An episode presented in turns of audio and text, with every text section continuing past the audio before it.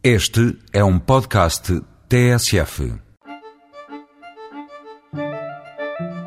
Um brinde aos monges cistercienses com uma ginginha de alcobaça. Sem eles, este néctar provavelmente nunca teria existido.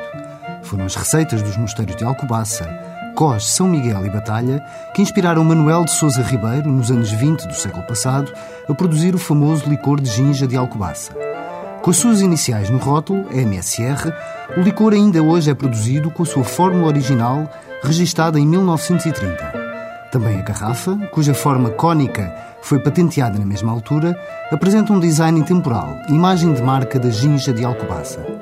Atualmente propriedade da empresa David Pinto e Companhia Limitada, a ginja de Alcobaça MRS é produzida em condições edafoclimáticas únicas, caracterizadas por um clima temperado e úmido, resultado da proximidade do mar.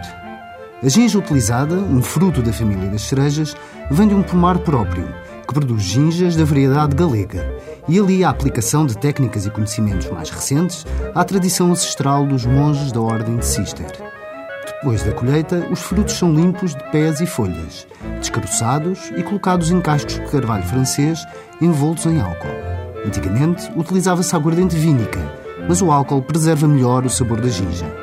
Os cascos são mexidos todos os dias com uma vara nos próximos quatro meses de estágio. No final, as ginjas são espremidas com o auxílio de uma prensa manual e formam slots, adicionando-se açúcar. Sem corantes ou conservantes, a ginja de alcobaça fica então com um aspecto límpido, de cor rubi e com o sabor único da ginja adocicada. Excelente como digestivo, deve beber-se à temperatura ambiente ou ligeiramente fresca nos meses mais quentes do verão. Até para a semana, com mais produtos e sabores tradicionais.